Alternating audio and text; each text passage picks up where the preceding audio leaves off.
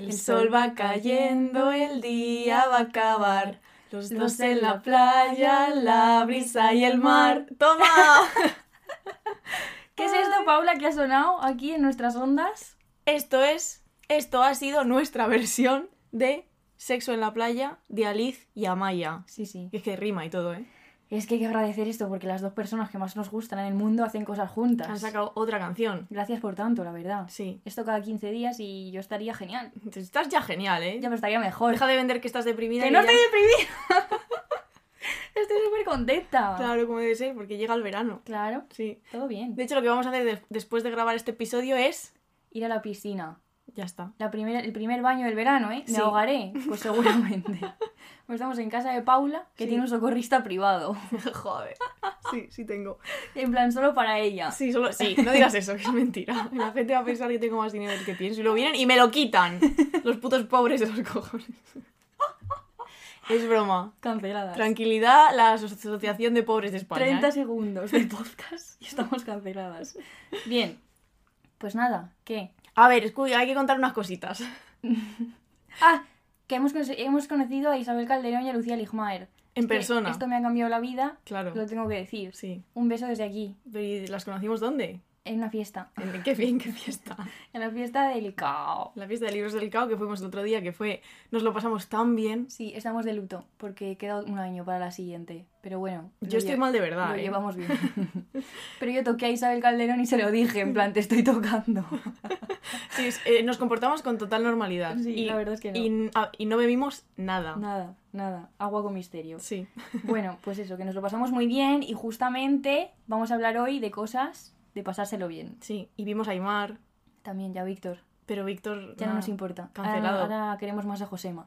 Un saludo desde aquí, a J. Punto. Sí. Bien, entonces vamos a hablar de otro J. Punto que es el juego. Toma, muy bien hilado. Sí, y hoy vamos a hacer una punzada sonora un poquito distinta porque se nos ocurrió una idea mágica que ya os contaremos. Hemos abandonado un poco a Bartes, pero aparece porque si no le nombramos se enfada. Sí. Y, y, y no sé, pues vamos, ¿no? A ver el juego este. A Mira, jugar, a poco- jugar, Paula. Hace poco tuve una pesadilla y me tuve que encender la luz y todo. Igual era Bartes desde, desde la tumba, ¿eh? desde el más allá, enfadado. Diciendo, juego no, es- no es una figura de los fragmentos de un discurso amoroso. Igual era él, ¿eh? ¿Qué os pasa? Joder. Pero bueno, no pasa nada. Vamos a jugar. Vamos a jugar. Punzadas sonoras con Inés García y Paula Ducay. Bueno, estamos jugando ya. Ya estamos jugando. Hemos Sí. venido a jugar. Sí. Vale, pues bueno, como ha dicho Inés, hoy vamos a hablar de juego. Entonces nos hemos preguntado, para empezar este episodio, qué pensamos cuando pensamos en juego, ¿no? Y se nos han ocurrido muchas cosas. Por ejemplo, nos ha venido a la mente la infancia, los niños jugando, eh, divertimento, alegría, ocio, cierto tipo de teatralidad o performatividad, ¿no? En un juego. Eh, yo pienso, es- me viene a la cabeza la imagen de una pelota botando, ¿no? En, en el patio, en el colegio. Y yo, como soy una putita, me ha venido a la cabeza la expresión jugar con alguien. Jugar con los sentimientos de alguien. ¿no? Mm. Y también pensábamos en la expresión esto no es un juego, como Mm. si el juego implicase una no seriedad, ¿no? Y fuese pues eso, ¿no? Un jugar. Entonces, la punzada sonora de hoy es un juego, es un juego en sí mismo, es un metajuego. Sí. Porque lo que hicimos para articular el guion, porque hay gente que no sabe que, que esto se hace con guion. No nos lo sacamos del coño cada vez que grabamos. Ojalá. Sí. Estaría bastante bien. Entonces, hace poco eh, fue la Feria del Libro de Madrid y estuvimos por allí mucho, mucho rato. Muchísimo rato. Sí, tú sobre todo. Eh, y como teníamos... Por cierto, Sí, que yo estaba trabajando en una caseta y, y vino mucha gente a saludarme. Y entonces a esa gente le quiero mandar pues un beso, porque yo estaba allí muerta en vida, la verdad, y esa gente me alegraba. muy bien Inés. Así que un abrazo desde aquí a toda esa gente. Claro que sí. Eh, y entonces teníamos muchos amigos, además de Inés, trabajando en las casetas de libreros y libreras y trabajando en editoriales, etcétera, etcétera. Y entonces decidimos que para hacer este guion lo que íbamos a hacer era pedirle a algunos, pedirles a algunos de ellos y ellas que nos recomendasen un libro. Ellos no- nos lo recomendaban, nosotros lo comprábamos, o a veces nos lo regalaban, porque También. tenemos esa suerte. Eh, y sin saber nosotras de qué narices iban los libros, eh, pues Hemos los, buscado- le- los hemos leído todos. Y entre hemos las dos. conexiones. Sí. Y, ha habido, y han salido. Han salido, pero siempre de pasa. manera que yo a veces me asusto porque digo, madre de Dios, de repente una idea como muy concreta que me gusta mucho y está en tres libros. Pues nada, yo qué sé, yo qué sé. Que es- eres bruja. Sí, sí soy. Sí. Entonces, Em, esto es un poco lo que hemos hecho. Le hemos pedido libros, vamos a decir los nombres de nuestros amigos. Que, espérate, que no me lo sé. Clara, Sí. Gonzalo, Sí. Víctor, eh, Darío y Pablo y Alejandro. Pablo y Alejandro. Vale, te voy a decir aquí un disclaimer. Nos han salido como muchos hombres. Ya sin querer, ¿eh? Eh, parece que no tenemos amigas. Odiando nosotras a los hombres, de repente hay muchísimos, pero ¿qué le vamos a hacer? En este podcast hay muchos hombres. Sí. Ay, a veces tienen que estar. Ya, sí, no queda más remedio. Sí. Pero además de esto, además de... Podéis tomaros, por cierto, este episodio como una lista de recomendaciones de cara al verano, que es, Es cuando mucha gente tiene más tiempo para leer. Sí. Aquí tenéis, vais a tener muchos libros y los hemos englobado todos en un marco filosófico que ahora os vamos a explicar. Yo estoy haciendo gestos de barco con la mano, en un gesto Gestos de- performático. Gestos como de, de, del- ¿Cómo se llama? El gigantismo, ¿eh? Como un edificio grande, Paula, Claro, sí, eso con es. los brazos. Claro, es que aquí en mi habitación hay, hay sitio, entonces, No como en la mía. no como en la tuya. En fin. Sí. Venga, vamos a empezar con un poco de ontología del juego. Para empezar, calmaos. Tranquilas, chicas. Y para ello vamos a hablar de un libro que se llama Homo Ludens de Johann Huizinga. Al parecer se pronuncia así. que es Huizinga para los amigos, pero bien. Es un libro bastante interesante en el que el autor nos dice que todo el hacer del hombre no es más que un jugar. Es decir, es importante, ¿no?, prestar atención al concepto de juego. Para él es más viejo que la propia cultura, ¿no? También amplía un poco el marco del juego en cuanto a que también los animales juegan, ¿no? En, en a una amplitud un poco al mundo natural. Como la Titi. La Titi juega. La Jara, gatita de Inés, sí. juega. Juega que no no veas. mucho, es un poco un gato mueble. No, no, perdona. Que tal vez se pasa el día de un barreada chupándome. Sí, tía, pero cuando le dan esos espasmos de, de gata duran 10 demoníaca. minutos, 10 minutos. Entonces, una de las cosas más interesantes es que él critica un poco que muchas veces se ha considerado el juego simplemente como un fenómeno fisiológico, ¿no? O una reacción psíquica. Con respecto a los animales esto es bastante claro porque dice que muchas veces se relaciona con, con el celo, ¿no? Con, con los típicos bailes de los pájaros que son muy graciosos, ¿sabes? Esos, esos vídeos Sí, de pájaros en cortejo. así. ¿Qué es lo que necesito yo? Que me cortejen así como un pájaro con plumas durante como tres meses. Sí. Esto ya lo he dicho. Sí, entonces él critica un poco esto, ¿no? Porque para él el juego está lleno de sentido, ¿no? Significa algo. Algunas de las explicaciones que la psicología y la fisiología han dado. Hay una Ana aquí en el guion sin tilde, o sea, sin tilde, sin H, lo la voy a poner. Ya está. Se ha corregido una, un error orto- Es que, ortográfico. ojo la H. Bueno, han intentado explicar el fenómeno del juego apelando a funciones biológicas concretas. Por ejemplo, diciendo, se juega para descargar un exceso de energía, ¿no? O es un impulso de imitación, o una necesidad como de relajamiento, e incluso un deseo de dominar o entrar en competición con otros, ¿no? Una descarga inocente de impulsos dañinos. Estas son algunas de las propuestas que se han dado, ¿no? Y nos hemos centrado en una concretamente que es en que sirve como una especie de prueba o de ejercicio para actividades serias, ¿no? Aquí se me ocurría como ejemplo cuando los niños juegan a, a que son A papás y adultos, mamás. a papás y mamás, por Sí. ejemplo, ¿no? Es una especie de ejercicio para actividades serias. Y es interesante porque Bartes, y aquí es donde va a aparecer el señor, en Mitologías, que es uno de sus libros eh, que está en siglo XXI y que es muy interesante, y hay bastantes más ejemplares que de fragmentos de un discurso amoroso, Que no hay. Sí.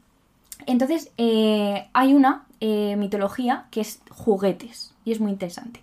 Porque dice que los juguetes habituales son como un microcosmos adulto. Es decir, que lo que hacemos es reproducir cosas humanas, objetos humanos, como puede ser un coche, un camión o una máquina, em, a la escala de juguete. Y consideramos al niño como un hombre o una mujer pequeños, ¿no? A las niñas les damos fregonas. Y Para que vayan acostumbrándose. Y bebés. Para cambiarles los pañales. Sí, y lavadoras y cocina, porque las mujeres a cocinar. Entre esto y los pobres, ya. Sí, en fin, e- e- es ironía, ¿eh? por si acaso esto luego no, no, no cuaja bien.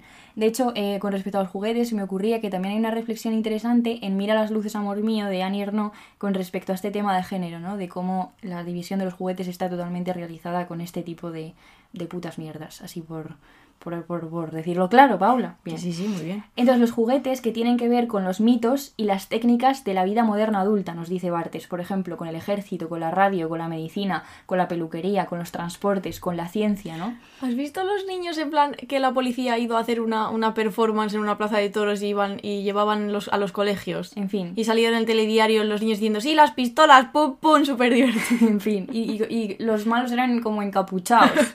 imitando a, en fin, ¿qué cierto colectivo estarían imitando? Bien, putos policías. Joder, y- Continúo. Em, a ver, si nos escucha algún policía, un saludo desde aquí. No hay que generalizar, dice mi padre siempre. Es verdad. Con este tipo de fuerzas de seguridad. Claro, a mí me cuesta no generalizar. Pero luego esa gente, ¿sabes? A veces te ayuda porque Sí. estás perdido en la Sí, ciudad. Y a veces te meten una paliza y te mata. Depende si eres negro o no, Paula. Bueno. ¿Sabes? Esto depende de cosas. Bueno. Estamos bien. en Baltimore de repente, ¿eh? Bien, cero risa con esto, pero bien, yo qué sé. Nos estamos metiendo con unos jardines Ya, hoy. perdón, Eh, perdón. ¿Podemos dejar de meternos en jardines? perdón. Vale. Entonces, volviendo a artes y a las mitologías y a los juguetes. Es una especie de prefiguración literal del universo de las funciones adultas y, y la idea aquí, que me parece muy importante, es que es para que el niño las acepte, ¿no? Es que esto es claro, creo, con el, con el sistema de los roles de género que hemos dicho con respecto a los juguetes. Em, si a ti desde niño te van diciendo que esto es lo que tienes que hacer y te dan una fregona de juguete y luego ya sabes de adulto qué es lo que tienes que aceptar porque lo has, has estado practicando con ello, digamos, ¿no? Y dice Bartes, el juguete entrega el catálogo de todo aquello que no asombra al adulto. La guerra, la burocracia, la fealdad, los marcianos, dice Bartes. Y esto me parecía muy interesante porque es verdad, ¿no? O sea, esto que, por ejemplo, que, que haya armas de juguete, eh, que los niños jueguen muchas veces con armas, es una cosa, eh, ¿no? Hace Para que pensarla. luego, sí, y hace que luego, pues cuando eres adulto no te asombra, porque llevas jugando con una escopeta desde que tienes tres años, lo cual igual hay que darle una vuelta. Sí. Yo personalmente a mis futuros hijos e hijas no creo que les regale cumpleaños un revólver, ¿eh? Esto en, en- igual en Texas es más problemático que en Arnedillo, por lo que sea. no sé si esto. Bueno, sí. Las tesis de Witzinga eh, también eh, giran en torno a que el juego está enraizado en lo estético, ¿no? Y va más allá de estos análisis que hemos comentado. Dice que el juego es algo que está lleno de sentido y que tiene una función social, que está como vertebrado dentro de la estructura social, que es un factor y muy importante de la vida cultural y que muchos grandes aspectos fundamentales de la convivencia humana están impregnados en el juego, ¿no? Y entonces hay algunas características, eh, algunas que hacen referencia al juego en general, como algunas ya las hemos comentado, y otras al juego social, ¿no? Como por ejemplo que es una actividad libre, ¿no? Que es que puedes abandonarte a un juego pues en cualquier momento, que, que no es una tarea que tengas que hacer ni un deber, sino que se juega en, el marco del tiempo de ocio, que no forma parte de la vida corriente o cotidiana, sino que es una especie de escaparse, ¿no? Es una especie de irse a otro sitio, a otra esfera para jugar. Em, que tiene un carácter desinteresado, ¿no? Como que adorna la vida, aunque la completa, que pertenece a una esfera del culto, de la fiesta o de lo sagrado. También podemos hablar del juego en relación con ciertas conexiones espirituales, que empieza y termina en un determinado momento, como todo que tiene que ver como que está acotado en una esfera distinta, ¿no? Em, y que permanece en cuanto a forma cultural, o sea que hay una posibilidad de repetición del juego esto, los, los puñeteros niños en mi patio de colegio, que yo tenía mucho miedo de que me diesen un balonazo, anda, que no repetían el jugar al fútbol todo el puto día. Ay, lo peor era el balón prisionero. A mí- Yo eso no entendía nunca. Ese No era el de, el de tenías que dar a, a la gente con la pelota. pero Tía, ¿por qué pero tenemos eran, pero eran pelotas como de... Me da igual, Paula. A mí me gustaba mucho el balón no ser- prisionero. O sea, ¿qué, clase- qué, qué es eso? ¿Qué es eso? Yo, Yo bueno, no lo pasaba bien teniendo que esquivar balonazos, pero ¿qué es eso, hombre? Yo quería estar sentada tranquila. Ya. Bueno, Bueno, pues tú tenías que, que tenías que jugar, también se puede, claro, se, se obliga a la gente a jugar, ¿no? En ciertos... mm, yo es que educación física es el trauma de mi vida, entonces Ya. Eh, no estoy bien con los juegos. Ya, bueno yo, bueno, yo no estoy bien con los juegos de mesa, que me tienen harta en las fiestas. Cada vez que alguien saca una baraja de cartas, yo quiero rajarme las venas, ¿vale? Lo voy a decir ya. Lo voy a decir. Yo me siento con mi amigo Gonzalo, que va a aparecer luego en este episodio, en un, en un sofá, a seguir charlando mientras la gente juega a... ¿A, a qué se juega? La escoba. Paula, en una fiesta se juega a juegos de beber, no a la escoba. En plan, ¿sabes? Al, al, ¿cómo se llama esto? Al, bueno, igual, es que no me sé ninguno. Ay, es que luego encima hay que hacer cosas como con la cabeza de sumar, con las cartas, y yo, pero me estáis juntando las matemáticas y las cartas, lo peor del mundo. Bueno, voy a, voy a, voy a leer una frase, ¿vale? Tranquilos, de Wichinga, que dice, podemos decir que el juego, en su aspecto formal, es una acción libre, ejecutada como sí, y sentida como situada fuera de la vida corriente, pero que a pesar de todo puede absorber co- por completo al jugador, sin que haya en ella ningún interés material ni se obtenga en ella provecho alguno, que se ejecuta dentro de un determinado orden sometido a reglas y que da origen a asociaciones que propenden a rodearse de misterio o a disfrazarse para destacarse del mundo habitual. Estoy sudando ya, ¿eh? Esto es muy interesante lo de destacarse del mundo habitual, también pensar en que los límites del juego están dentro de lo que llamamos campo de juego, ¿no? Que es un terreno consagrado con unas determinadas normas, con un orden y con unas reglas. Y esto es una de las características que él como que eh, llama mucho la atención sobre ello. Y esta tesis del juego nos interesa porque, aparte de ir más allá, como del juego entendido como algo muy concreto y sin importancia, ¿no? Va también más allá como del mundo infantil, del juego relacionado con la infancia y con los niños, y le confiere cierta importancia y seriedad, ¿no? Y esto nos parece siempre interesante, lo hemos dicho ya en varias ocasiones, en pensar a los niños como personas que no solo tienen que ver con la inocencia, ¿no? Y con una especie de, vamos, como que son tontos, así por resumir, sino también como con un mundo interior rico y propio. Y este tipo de niños aparecen en uno de los libros que nos recomendaron nuestros queridos recomendadores de libros de la Feria del Libro, Sí, es un libro que se llama Quemando Chasca de Sara Navarro, que está editado en Editorial 16, que nos lo, bueno, nos lo regaló su editor, que es Alejandro. el mejor Alejandro, el ¿eh? mejor, que además es fan de punzadas, o sea que un beso desde aquí. Y es muy interesante porque es un libro de cuentos eh, cuyos protagonistas son ancianas, son niños, son animales eh, y que a menudo están en contacto con la muerte.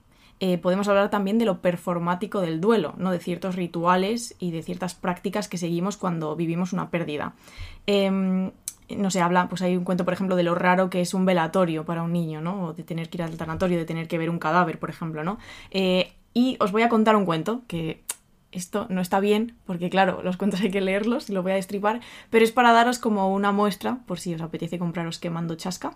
Eh, es un cuento que se titula Pipa, que es muy interesante porque cuenta la historia, eh, es una niña narradora, es un cuento- son cuentos muy cortitos, eh, y cuenta cómo la primera vez que un compañero suyo, cuando está en el colegio, sale llorando de clase porque se ha muerto su abuelo. Entonces es un momento en el que los niños se dan cuenta de que Vale, hay ciertos momentos en los que tú puedes salir de clase y la profesora no te regaña porque ha sucedido ¿no? algo excepcional, que es que se muere un abuelo. Entonces, eso sucede. Los niños no saben muy bien cómo lidiar con eso, no saben muy bien si tienen que hablar distinto al compañero al día siguiente. Bueno, pues lo que sucede cuando los niños empiezan a lidiar con la muerte, ¿no? Y entonces, unos años más tarde, cuando están, pues quizás más cerca del instituto y ya han adquirido más habilidades como consolar, ¿no? Cuando alguien está triste, pues voy y le consuelo. eh, otro niño empieza a llorar. Y entonces todo el mundo asume que es porque ha, ha sufrido una pérdida también de un familiar, etcétera, porque están en esa época en la que pues, los abuelos se van muriendo. Y entonces están los niños consolándole al otro niño, y entonces de repente se empiezan a escuchar risas en la clase. Y es porque el niño no está llorando porque se le haya muerto un abuelo, que era lo que todos suponían, sino porque se ha muerto su hámster. Entonces llega ahí como el punto de, de, de, de plot twist en el cuento, y entonces la narradora, la niña, está participando también de la risa y de la burla, pero a la vez recuerda la tarde en la que fue a jugar a casa de su compañero Pedrito, eh, que era el que tenía el hámster, y entonces ella siente pena por el hámster, porque se acuerda con cariño de él, y entonces se pregunta, las preguntas implícitas en el cuento son, mm, ¿hay jerarquías en los duelos? ¿Lloramos la pérdida de un abuelo más que de un animal? Pues quizás no necesariamente, ¿no? Y me recordaba un poco incluso a, Mansfield, a los cuentos de Catherine Mansfield, que también eh, tiene cuentos que, que tratan de la infancia y que tratan de cómo los niños se dejan arrastrar a veces por muchas situaciones, pero también son criaturas capaces de retener mm, cierto tipo de autonomía en sus sentimientos y de crítica incluso eh, acerca de lo que están viviendo, ¿no? Y entonces, bueno, este es pues para que os quedéis como con, una, con un ejemplo. Es un Mm. cuento muy lindo y un libro muy, muy lindo. Sí, y además eso nos sirve como para explicar esta mirada que vamos a tener hacia el juego y hacia los niños también, y ya que los niños y los juegos están estrechamente relacionados, ¿no? Como algo profundo, como estructuras que tienen que ver con, con los hechos culturales, sociales, ¿no? Mm. Y que hay que prestar atención a ellos. Y ahora vamos a seguir hablando de juego con nuestro queridísimo Pierre Bourdieu. Un señor majísimo, francés, sociólogo, yo qué sé, el mejor. Sí. Concretamente vamos a hablar de un texto que se llama Creencia y Cuerpo. Y aquí un apunte que es necesario señalar que nos lo enseñó Elena Irigoyen, que era en, cuando nosotros estudiábamos filosofía una doctoranda majísima, la verdad, que nos dio eh, algunas clases en la asignatura de hermenéutica. Una gran asignatura, la verdad. Entonces ella nos introdujo un poco a todo este... De hecho, hablamos bastante de juego, más relacionado con la mímesis, con, con algunas cosas de Aristóteles, de Platón. También nos recomendó el texto de Witchinger, Ujú. que me di cuenta después, Sí. pero bien. Eh, básicamente, podemos decir que hay dos tipos de juego, ¿no? Un juego general, el que habla- hemos hablado antes, hay reglas, te das cuenta de que estás jugando y las reglas son más o menos elegidas. Esto podría ser pues cuando jugamos, yo que sé, juegos de mesa, deportes, todo este tipo de cosas. Pero Bourdieu le, le interesa otro tipo de juego, que es el juego social. Lo interesante de este juego es que uno no es consciente de que está jugando, o sea, tú naces en el juego. Y esto es lo que permite que el juego tenga sentido, ¿no? entras directamente aceptando todas las reglas y de hecho no aceptarlas supone no entrar. Hay muchos mecanismos que ponen a prueba el hecho de que estás encajando ¿no? en, en este campo o juego social concreto. Lo más importante, yo diría, de este juego social es que no se entra de manera consciente. Esto es lo más importante, ¿no? Lo de que se nace en el juego. Dice Bourdieu literalmente, hay que haber nacido ahí, ¿no?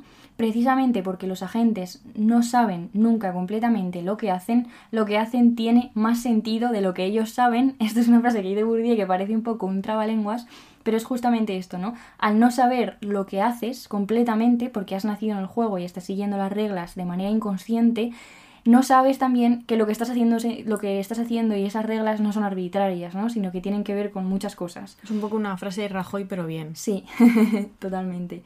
Entonces, este sentido del juego, ¿no? Lo que pasa es que si suspendes esta adhesión, si te sales del juego, ¿no? Nos arrojamos al absurdo y vienen grandes preguntas, ¿no? esto es como muy interesante, más allá de Bourdieu, el hecho de que si sales de esas reglas, de esos límites y de ese marco bien marcado, puedes hacerte grandes preguntas sobre el sentido del mundo y la existencia que no surgen cuando estás atrapado en el juego.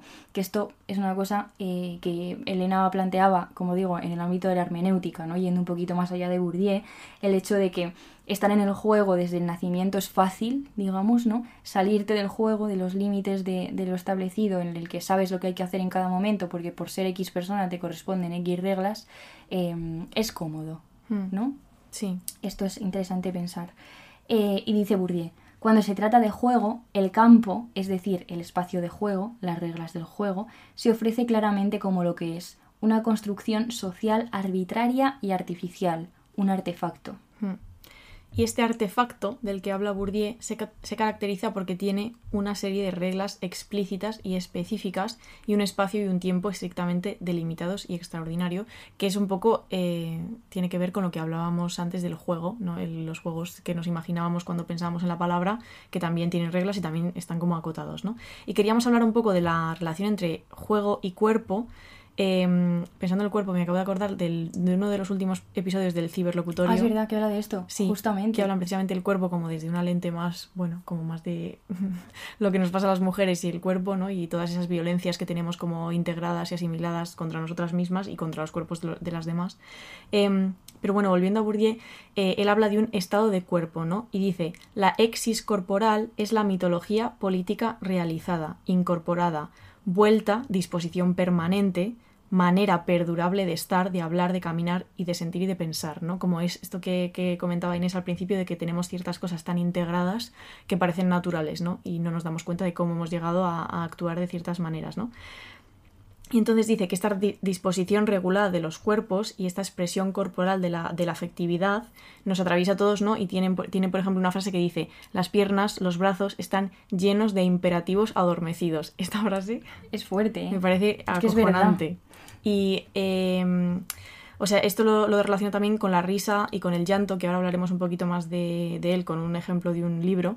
Y dice, un ejemplo que pone, que por ejemplo cuando a los niños se les está enseñando a cómo tienen que comportarse y se les eh, dan como ciertas normas como estate derecho, o coge el cuchillo así, o, o siéntate bien. Claro. O no gesticules de esa manera. Sí. O no, ese gesto no lo puedes hacer en este mm. determinado momento, ¿no? Es que es como la cárcel del cuerpo, ¿eh? En plan, sí. todo el rato, yo de niña me acuerdo como que tengo varias escenas grabadas de, por ejemplo, yo estar cantando en el coro, muy pequeña, y, y saber, porque luego la gente me lo decía, como que había tenido una postura como que igual como que no era la correcta en ese momento, ¿no? Como mm. no estás lo suficientemente recta o estás haciendo algo con la mano. Eh, ¿Sabes? Como todo el rato. Y para las personas vergonzosas esto es terrible, ¿eh? Claro, porque... Yo era una niña vergonzosa todo el rato hacia adentro, ¿eh? Intentando como... Sí, sí, sí. Como esta, como censurar a tu, a tu propio cuerpo. Sí, yo, sí, esto es fuerte, ¿eh? Mm.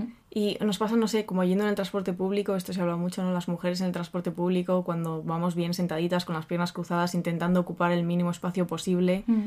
De hecho, eh... Bourdieu, si, si, os interesa este texto, es una pasada. Y después de explicar así un poco este contexto teórico, eh, se centra en un ejemplo práctico, que es la recogida de aceituna, ¿no? Porque habla de la división sexual del trabajo.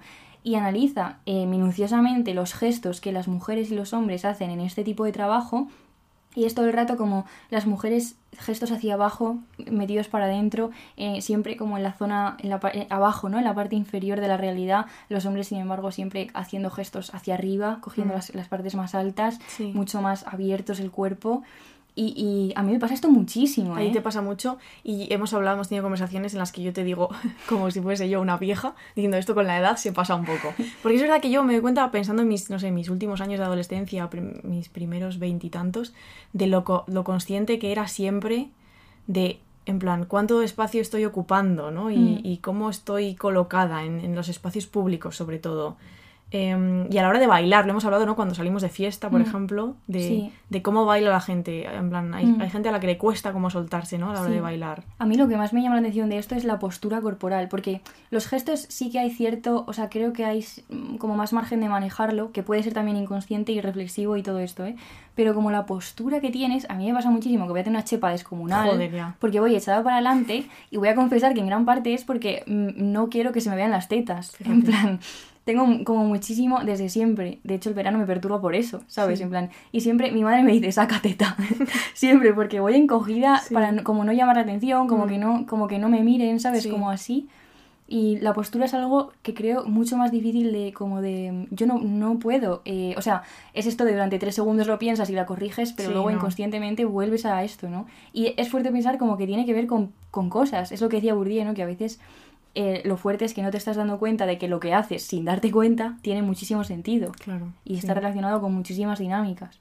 Entonces, esto del cuerpo me parece muy interesante. Podemos decir que yo me he desnudado a mitad del podcast. Es verdad, Es tengo que- Paula desnuda ante mí. Tengo yo que pasar por esto.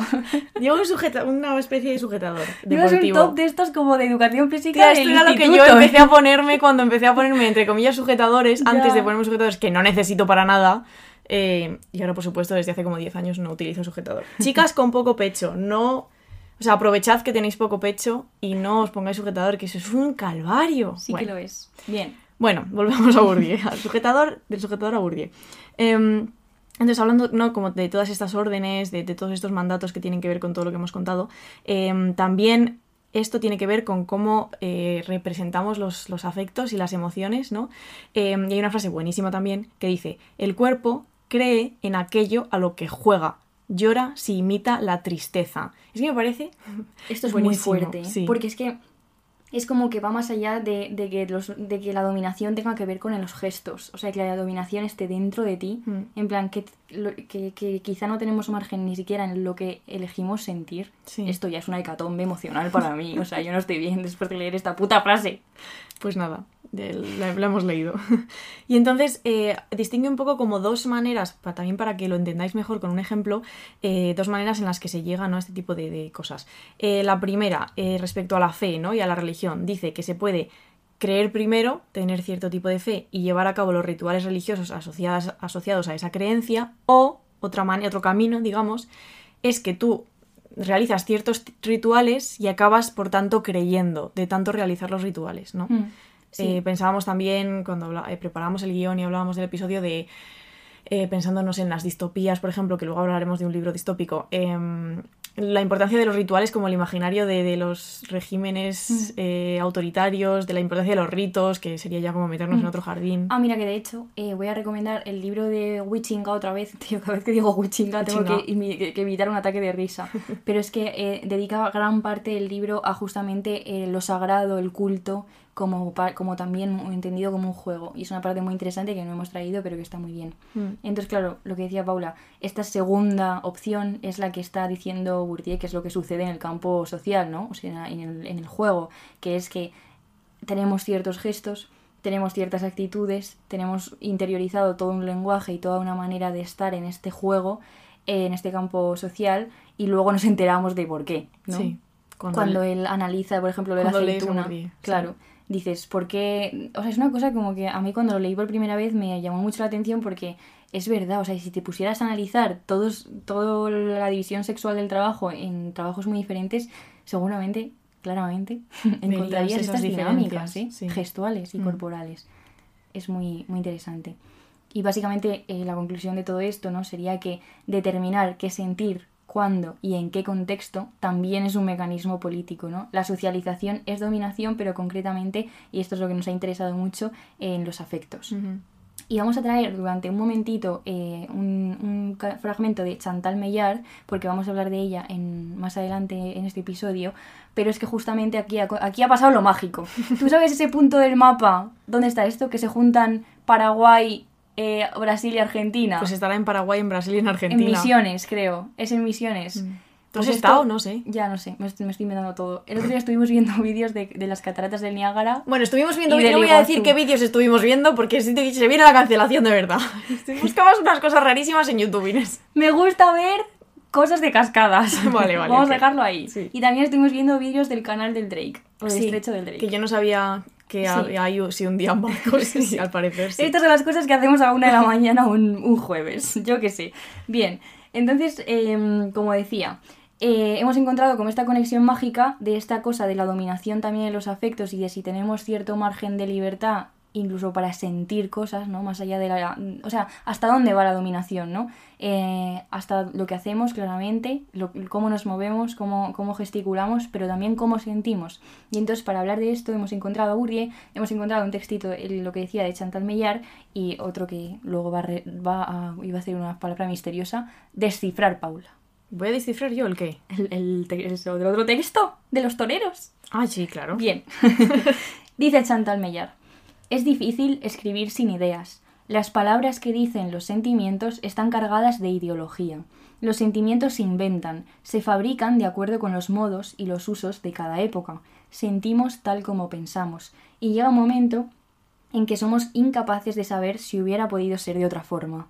Esto es muy fuerte, es muy fuerte. Me recuerda un poco, me acuerdo en, en alguna asignatura analítica de la carrera, no me acuerdo, filosofía de la mente, algo así, estudiábamos también estas dos vertientes en cuanto a las emociones, ¿no? Como algo simplemente biológico, fisiológico, se puede explicar con mecanismos químicos o las emociones como construidas, ¿no?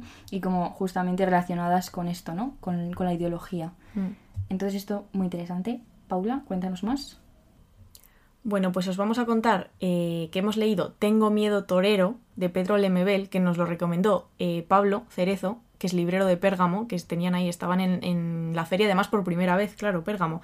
Eh, y entonces nos recomendó este libro que está editado en las afueras, que es un libro muy lindo.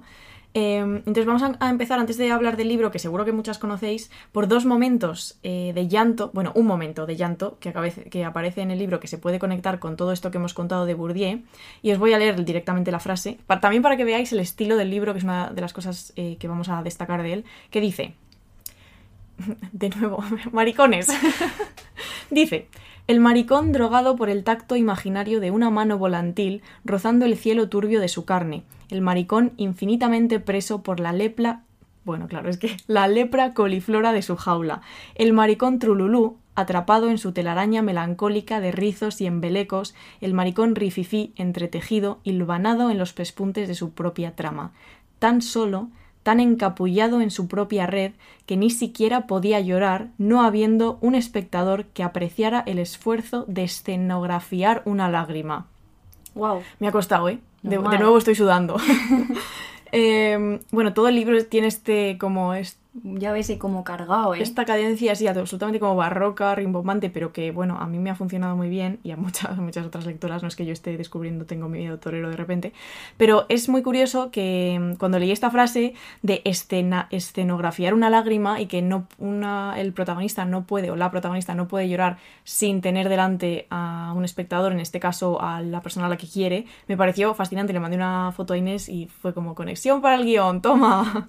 Em, bueno, y entonces, pues, un poco sacar el tema del llanto como otro ejemplo de todo esto que contábamos sobre Bourdieu, ¿no? Que a veces queremos llorar y no podemos, y realizamos una serie de gestos. Yo, sobre todo, tengo amigos que toman antidepresivos y no son capaces de llorar, y entonces lo que al principio cuando intentaban llorar y veían que no podían, realizaban una serie de gestos, escuchar música triste, eh, pon- sentarse en la cama con las manos en la cabeza, porque eso era antes lo que hacían cuando lloraban o para llorar y entonces pues a veces funciona y a veces no, ¿no? Pero es curioso que a veces el llanto venga precedido de lo que se supone que el llanto provoca, ¿no? Mm, Además, el llanto es una de las cosas sociales relacionadas con el duelo, por ejemplo, como más hay que llorar en ciertos eh, escenarios muy concretos, ¿no? Mm. Las, las plañideras y todo este tipo de Mm. figuras que me parece siempre como... Es un llanto absolutamente performático, Sí, sí, sí. organizado, en Mm. plan... Es muy interesante. Sí. Bueno, entonces, eh, recomendaros obviamente Tengo miedo torero, que yo es un libro que llevo, no sé cuándo se publica aquí, pero como que llevo como años o muchos, mucho tiempo como viéndolo por Twitter y todo este tipo de cosas. Siempre he tenido ganas de leerlo y por fin pues ha llegado, gracias a Pablo. Em, trata pues muchísimos temas, ¿no? Eh, es la historia de, de un hombre gay al que llaman la loca del frente. em, que es un poco pues a quien más de cerca sigue la historia, que se intercala con escenas de la vida de Pinochet y de su mujer, eh, Lucía Iriart. Eh, entonces la loca está enamorada de Carlos, que es un chico joven que participa en el Frente Patriótico Manuel Rodríguez, que era un grupo de resistencia guerrillera eh, de ideología marxista cuyo objetivo, bueno, pues era desestabilizar, eh, desestabilizar el régimen militar de Pinochet, ¿no? Eh, entonces en la novela, por ejemplo, aparecen hechos reales, como el atentado contra Pinochet en el 86, que casi lo mata. Eh, y lo más curioso del libro, aparte de que la historia, o sea, la historia está, es muy interesante, pero además yo creo que el estilo es un poco lo que te arrastra, ¿no? Que a mí, o sea, sabía que tenía que leerlo para este episodio y me han pasado esta semana de abrirlo, leer el primer párrafo y decir, vale, no voy a, hoy, ahora mismo no voy a entrar aquí. Hay libros que entras con mucha facilidad, ¿no? Y sabes que los, los puedes leer un poco sin estar muy atenta. Y entonces me pasó dos días seguidos de otra vez, de nuevo. ¿Sabes? Leo una página y digo, vale, lo tengo que cerrar, porque no. Y una vez entras, no sales, es lo que me ha pasado. Que una vez entro, o sea, lo he leído muy rápido porque no te quieres ir. Y, y no sé, pues tiene como esta, este estilo como barroco recargado que te lleva con metáforas rarísimas y frases muy bonitas, pero muy raras. Está escrito en chileno también, por otra parte, como hay muchísimas palabras que no conocía. Pero no sé, me ha gustado mucho, la verdad. Qué guay. O sea que recomiendo y gracias a Pablo por la recomendación. Sí, Un 10. genial. Y seguimos con otro 10, que es Arado Torcido. ¡Ay, ay, ay, que lo digo mal encima! No puede ser. Arado Torcido de Pepitas de Calabaza, la mejor editorial de este nuestro país, España. Muy bien, Inés, haciendo campaña por La Rioja. Es que es la mejor editorial, de verdad, o sea, siento un amor irracional por esta, por esta entidad. Y nos lo regaló Víctor, que en mi cabeza se llama Félix. No, pero esto empecé yo con ello. ya, por tu culpa. Ya, porque tiene cara un poco de Félix. A mí Félix es un nombre que me encanta, ¿eh? O sea que Víctor, si está escuchando esto, que sepas Sí. que es un halago. Pero fuimos y yo me compré el libro de las yeguas, Sí. eh, que tenía en mente comprármelo hace mucho tiempo, eh, y nos regaló este y la verdad que lo he disfrutado un montón. Es un libro escrito por Itamar, que es un nombre que también es fascinante por Precioso. otra parte, Vieira Jr., eh, que está traducido a- por Pepitas, bueno, en plan en la edición de Pepitas por Regina López Muñoz. Y es muy interesante porque investigando un poco acerca del libro ha tenido muchísima relevancia en el contexto de la narrativa brasileña más contemporánea, o sea, actual. De hecho, ha vendido más de 250.000 copias en Brasil. Es que una puta burrada. Una basada. Y ha recibido muchísimos premios eh, muy relevantes en lengua portuguesa. Aparte nos contó Félix el otro día también que lo han adaptado al teatro, em, que también lo he visto por ahí, y HBO ha anunciado una serie, leí. Y yo, bueno, pues hazla, por favor, HBO. si, si me está, si me está escuchando el señor HBO, que en mi cabeza es un señor, Hostia, el señor HBO ya. O sea, me haría muy feliz que el señor HBO escuchase punzadas, Ya. ¿eh? Somos muy fans Pues de HBO fíjate, aquí. genial. Eh, el autor es de Salvador de la Bahía, nació en 1979, es geógrafo, y esto es muy relevante, doctor en estudios étnicos y africanos, porque el libro entero se nota muchísimo cómo ha plasmado todo este conocimiento en una, no- en una novela, o sea, es un libro que es una novela, pero descubres como muchísimas cosas. Yo he de, confesar que estaba en una crisis lectora, tú lo sabes bien, estaba un poco ya que no entraba en nada, lo que has dicho tú de entrar, pues yo estaba un poco que no entraba. Mm. Y con este libro eh, se me pasó un poco porque me llevó a un sitio como distinto y lo he disfrutado un montón. Básicamente cuenta la historia de la familia de Viviana y Belonisia, que son dos hermanas. El inicio ya es una absoluta fantasía porque es un episodio... Es que no lo quiero contar porque tienen que leerlo, pero al mismo tiempo lo voy a contar para que les den ganas de leerlo, ¿vale? Ya estamos siempre en esta tensión. Las niñas encuentran un cuchillo, así llamativo, ¿no? En una maleta de su abuela Donana y ambas se lo meten en la boca. Es, es una, no sé, es una descripción como, no sé, me, me maravilló bastante esta escena. Entonces una de ellas se corta la lengua entera, ¿no? Y entonces esto va a cambiar mucho la realidad de las niñas y de la familia. Van a encontrar entre las dos una forma de comunicarse porque una va a poder hablar, la otra no y trazan una relación muy especial porque una se convierte en la voz de la otra, ¿no? Y he traído un parrafito para que veamos esto. Dice, así fue como me volví parte de Belonisia, del mismo modo que ella se volvió parte de mí. Así crecimos, aprendimos a trabajar los campos, observamos las plegarias de nuestros padres, cuidamos de nuestros hermanos pequeños. Así vimos los años pasar y nos sentimos casi como si a mesas que compartieran el mismo órgano para producir los sonidos que manifestaban lo que necesitábamos ser. Y es súper interesante porque todo el libro explora un poco esta relación, ¿no? Cómo va transformándose a lo largo del tiempo. Ellos viven con sus padres, que son dos personajes también fascinantes. La madre es Salu, Salustiana, creo que era, sí. Y el padre que es Ceca Sombrero Grande, que es el mejor, el mejor señor del mundo. Y luego también sus hermanos pequeños, que son Cece y Domingas, en la hacienda que se llama Agua Negra. El padre, y esta es una de las cosas más fascinantes del libro, es curador, ¿no? O sanador, tiene una faceta mágica.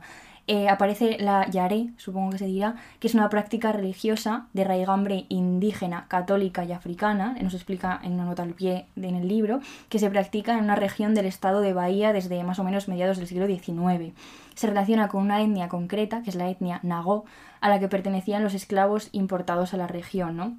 La finalidad era básicamente honrar a los antepasados y curar a los adeptos. Entonces el padre tienen esta faceta, ¿no? realizan estas, estas, como, no sé cómo explicarlo, las jares, yares, como encuentros, así donde, no sé, él como que entra en el cuerpo de los encantados, que son como figuras mágicas, eh, como una especie de dioses, pero no sé muy bien cómo explicarlo, porque esto es una cosa que hay que leer simplemente. Entonces también viene gente a casa para que el padre los cuide, eh, los cure, el padre es una, una figura bastante importante como en la comunidad. Y así rápidamente un repaso por los temas, ya no voy a contar más acerca de la historia porque la tenéis que leer, pues básicamente la lucha por el derecho a la propia tierra, ¿no? También explica la realidad de los descendientes de personas esclavizadas en zonas rurales de Brasil, cómo es la vida en latifundios y haciendas donde no existen derechos formales de trabajo y tampoco de casi ninguna cosa. Explora también la pobreza, la desigualdad y otras huellas que el sistema esclavista ha dejado en Brasil las sequías, la violencia de género, yo qué sé, em, es chulísimo, yo lo recomiendo un montón. Em, luego quería recomendar, porque también me gustó mucho, una reseña de una chica que tiene un canal de YouTube que se llama Violeta va al viaje, que es mexicana, em, que ella valoraba mucho como que enseña la otra cara de Brasil, ¿no? Como la cara que va más allá del estereotipo de eh, carnaval, Río de Janeiro, ¿sabes? Explora toda esa parte. Fútbol. Sí, y para acabar voy a, voy a leer una cita eh, muy chula del libro y ya pues os lo compráis para el verano. Repite el título porque mi padre luego se queja. Arado torcido, de pepitas de calabaza, la mejor editorial de España. Vale. Ya la leo la cita. Vivir en aquella tierra hostil de sol perenne y lluvias esporádicas, de malos tratos, donde la gente moría sin asistencia, donde vivíamos como ganado, trabajando sin obtener nada a cambio, ni siquiera descanso, y a lo único que teníamos derecho era a vivir hasta que los señores les apeteciera y a que alguien cavara la fosa que nos esperaba. Qué guay. Y también queríamos nombrar que eh, la chica que digo Violeta eh, eh, dice que recomienda mucho también un libro que se parece mucho y a Paula le gusta un montón, que es Temporada de Huracanes. De Fernanda Melchor, sí, que aquí está editado en, Literatura Random House eh, y que es un libro que si ya os queréis meter en plan a tope a leer este libro, tenéis que leer también creo que es la decimoquinta millonésima vez que recomendamos este libro aquí, pero Las cosas como son y otras fantasías de Paul Luque, porque tiene un cachito del libro, que es fantástico, eh, donde habla de por qué es tan importante el estilo en temporada de huracanes, ¿no? De por qué el estilo como que sustenta el peso de la historia, porque temporada de huracanes es un, es un libro que no tiene eh, punto y aparte. O sea, tiene algún punto y seguido, pero no muchos, pero el estilo es como un torrente de palabras que te lleva y que eh, marca muy bien la violencia de la historia que está contando. Es una historia extremadamente violenta. Eh, así que estupendo para leer en la playa, chicas. sí. Y de hecho hemos escogido en esta parte, ¿no? en la parte digamos más sustentada teóricamente por Bourdieu, justo libros bastante atravesados por violencias, ¿no? Y violencias que están inscritas todas en juego, en el juego social, en el campo social, ¿no? Eh, ¿Qué papel tienen los descendientes de esclavos en Brasil en las zonas rurales? Pues uno muy concreto.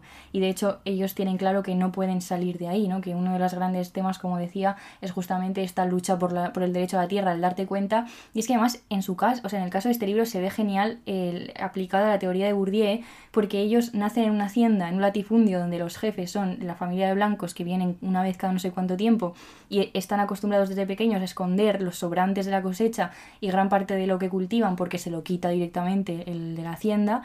Y entonces ellos han nacido ahí y no, no es ni siquiera se les ocurre el hecho de que puedan tener otra vida, ¿no? Claro. el hecho de que de repente empiecen a llegar ideas de, no, pero es que igual tú puedes tener tu propia tierra. Mm. Igual tú, nadie te tiene por qué quitar la mitad de la cosecha, que es tu trabajo, ¿no? Entonces es muy interesante ver justamente cómo romper con ese, con ese juego social en el Mm. que has nacido.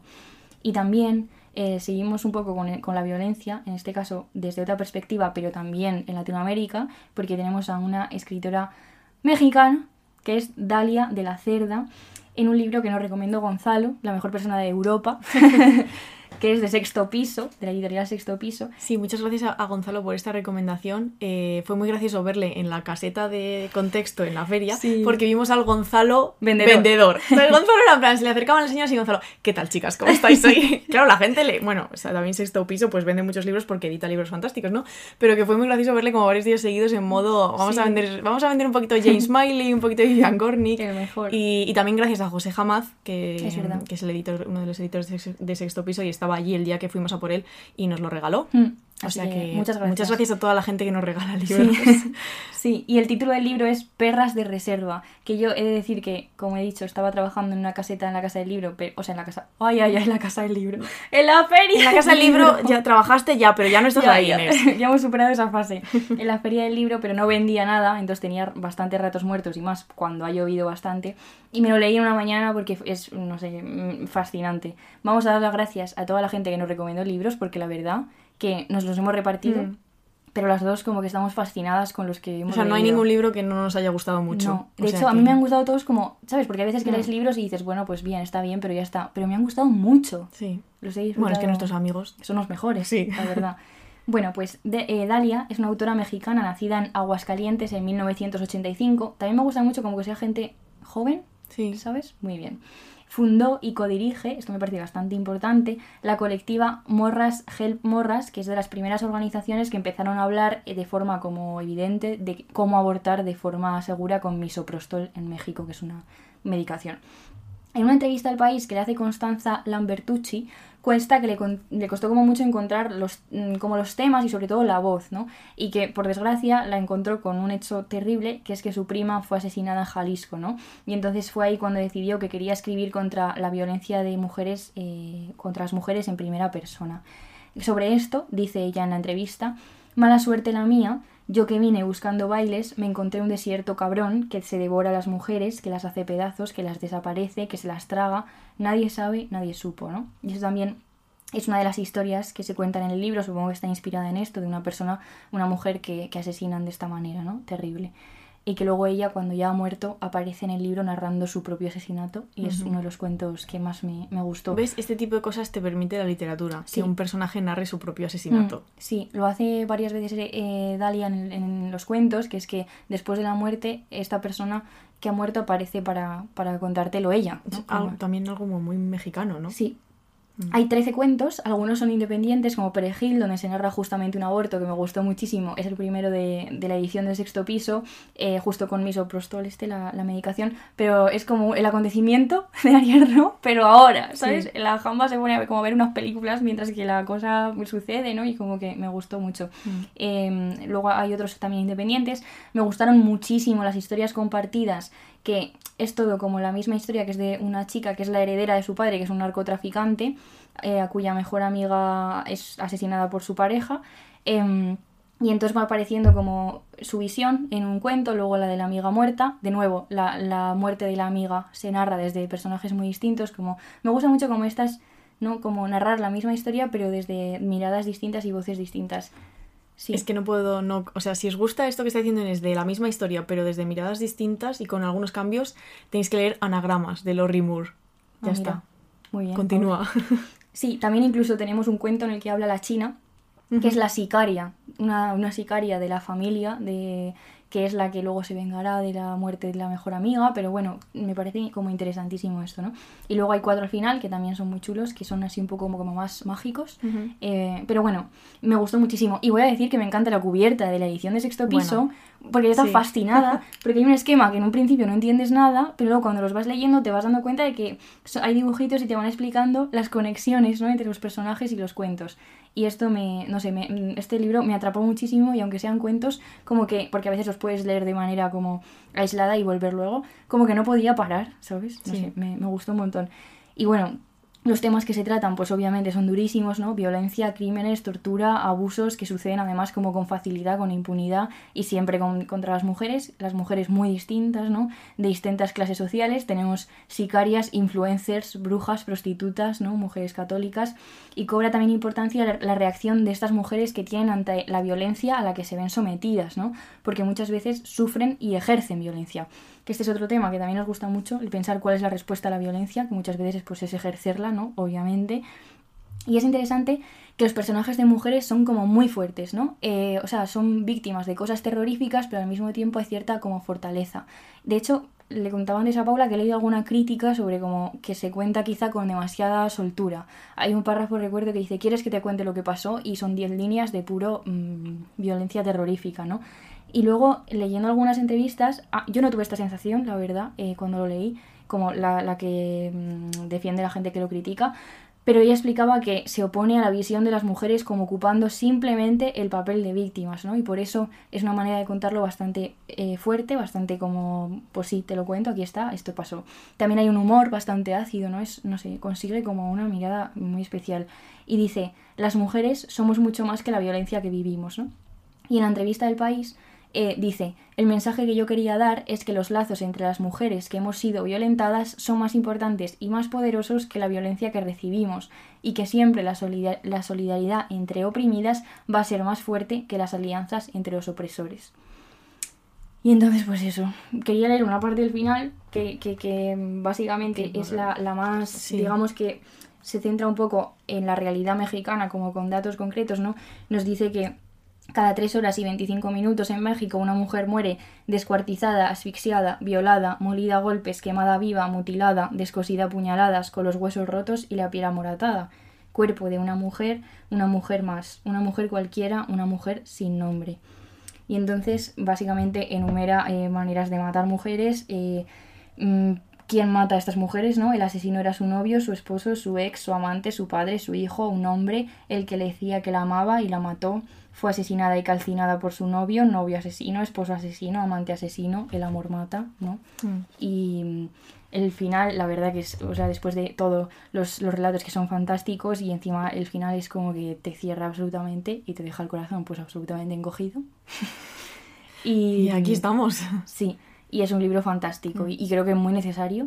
Y que también hay muchas formas de narrar la violencia. Leíamos hace poco Entre los Rotos eh, de Alaide Ventura, era, que también es mexicana, y, just- y hablaba con Brenda Navarro en la presentación de su libro en la Fundación Telefónica y defendían justamente esto, ¿no? que la violencia puede narrarse como de muchas maneras. Mm. Y ya que estamos hoy como muy en el contexto latinoamericano, eh, que también en temporada de huracanes supongo que es otra manera distinta, ¿no? Pues hay muchas formas de narrar la violencia Sí.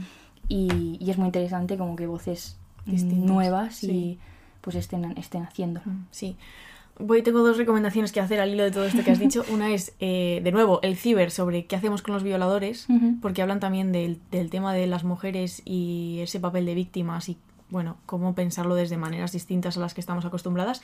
Y luego también, si os gustan los libros, eh, que son libros de cuentos, pero que son cuentos interconectados, eh, creo que mi ejemplo favorito de ese tipo de cuento es La muerte juega a los dados, de Clara Obligado. que Más está- de jugar a los dados, ¿eh? Claro. Bien hoy. Sí, que está. No, no me ha dado tiempo a meterlo aquí porque ya habría sido leer eh, siete libros por semana y no se puede, pero que está editado en Páginas de Espuma, que es mi libro favorito de Clara y es buenísimo también. Son, son cuentos independientes, pero cuando llegas al final dices, hostia, que me acaban de contar una historia que ni me estaba dando cuenta, ¿no? Así que está muy bien.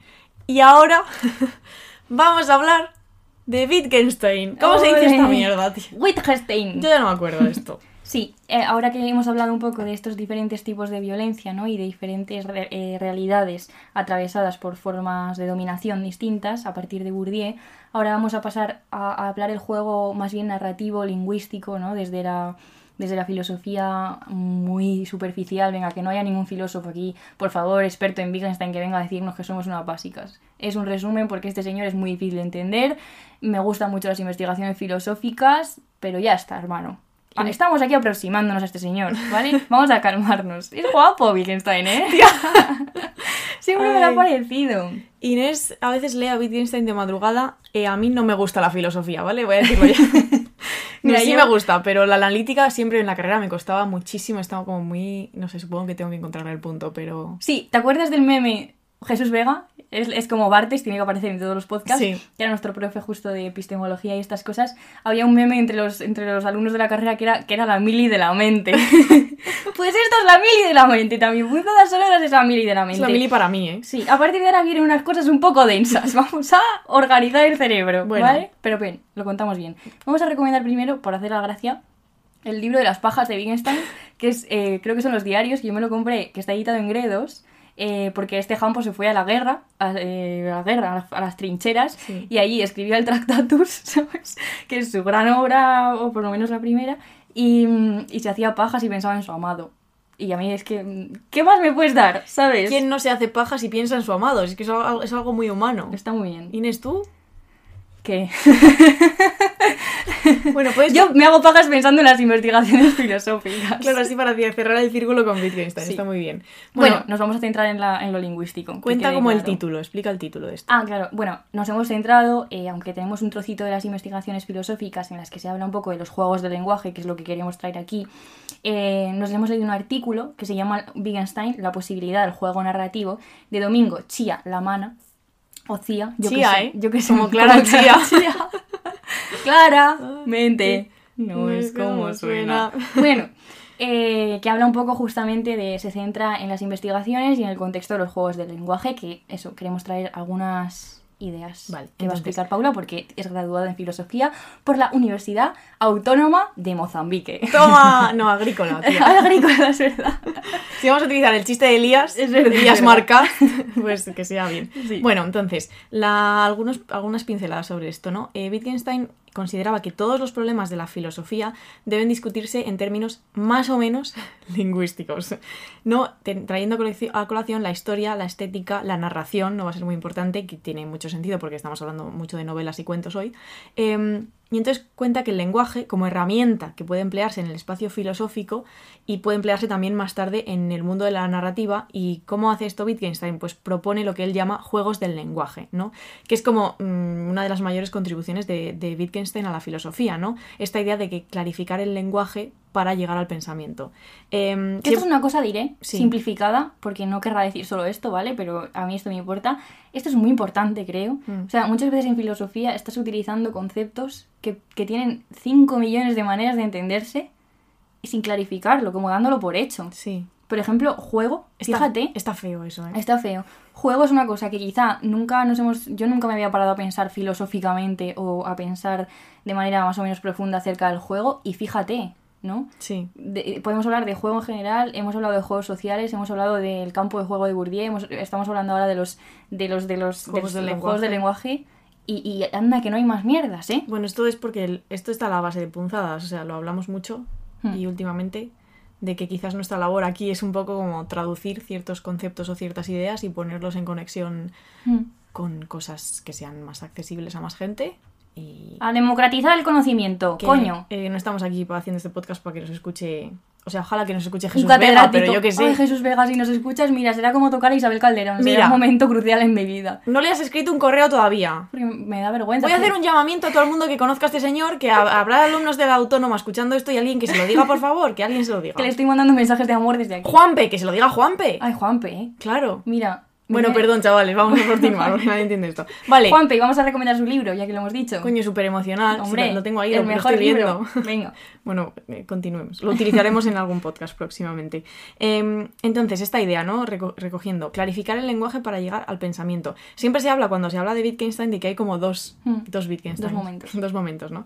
Em, el del Tractatus, que ha mencionado Inés antes cuando hablaba de las pajas de las trincheras, y las investigaciones filosóficas, que es un poco lo que queremos traer hoy aquí, ¿no? Em, donde considera que el análisis lingüístico debe partir de un lenguaje corriente de cada día, no necesariamente de un lenguaje científico. Y dice que el lenguaje se abre al juego lingüístico y se inaugura una nueva hermenéutica, ¿no?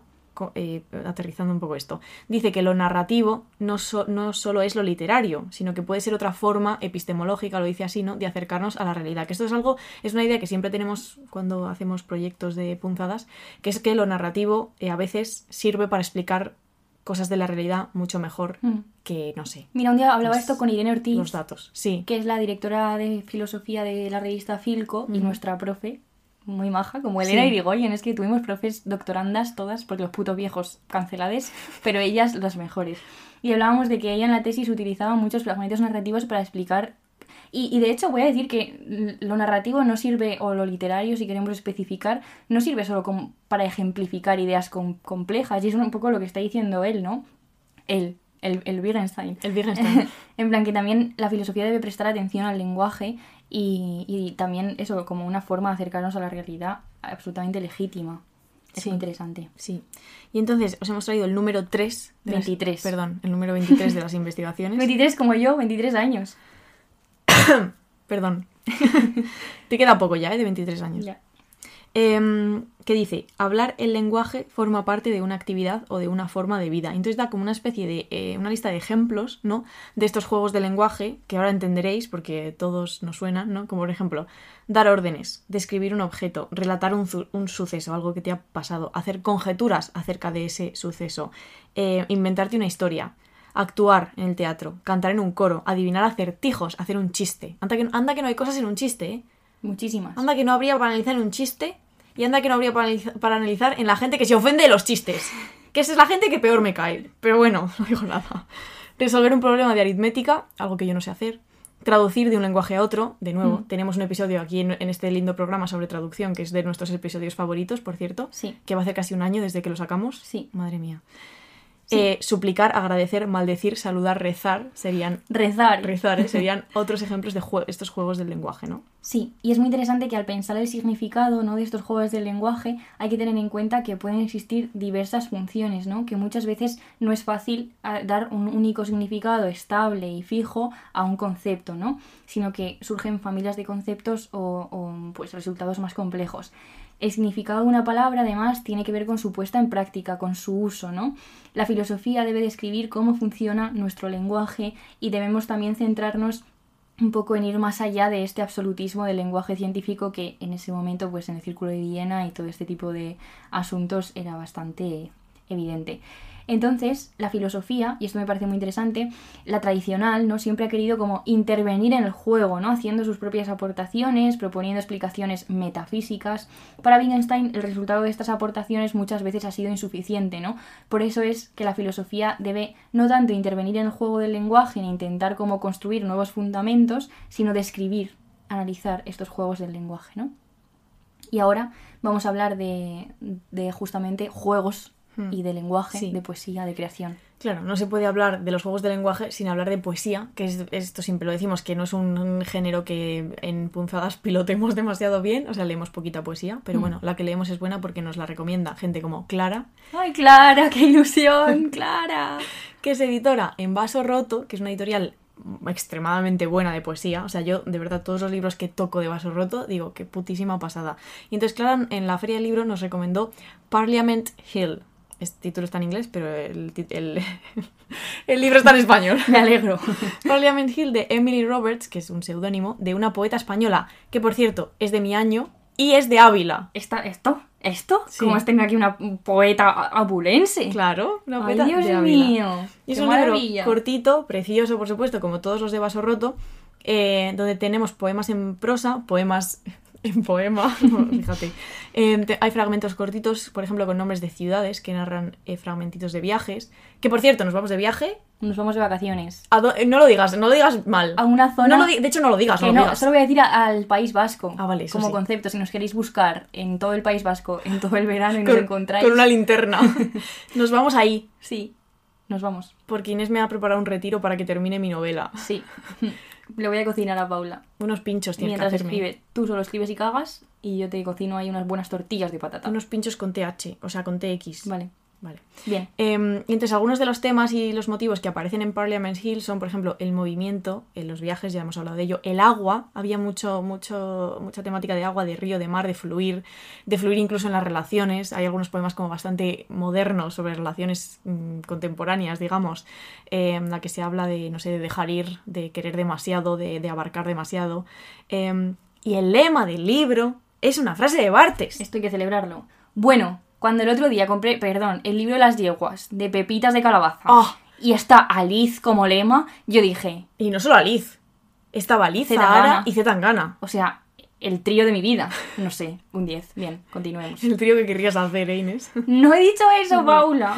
Voy a leer el lema de Bartes que sale en Parliament Hill, que es una cita preciosa. Dice, saber que no se escribe para el otro, saber que esto que voy a escribir no conseguirá jamás que aquel al que amo me ame, saber que la escritura no compensa nada, no sublima nada, que es precisamente ahí donde no estás. Ese es el comienzo de la escritura.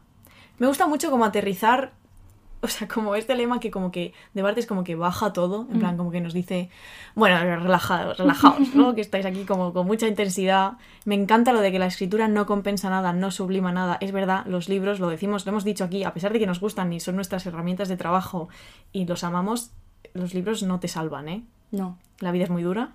Te ayudan, Exacto. ok. Si pero- no tienes para comer, no te vas a comer un libro. Creo que esta frase resume todo, Paula, te lo diré.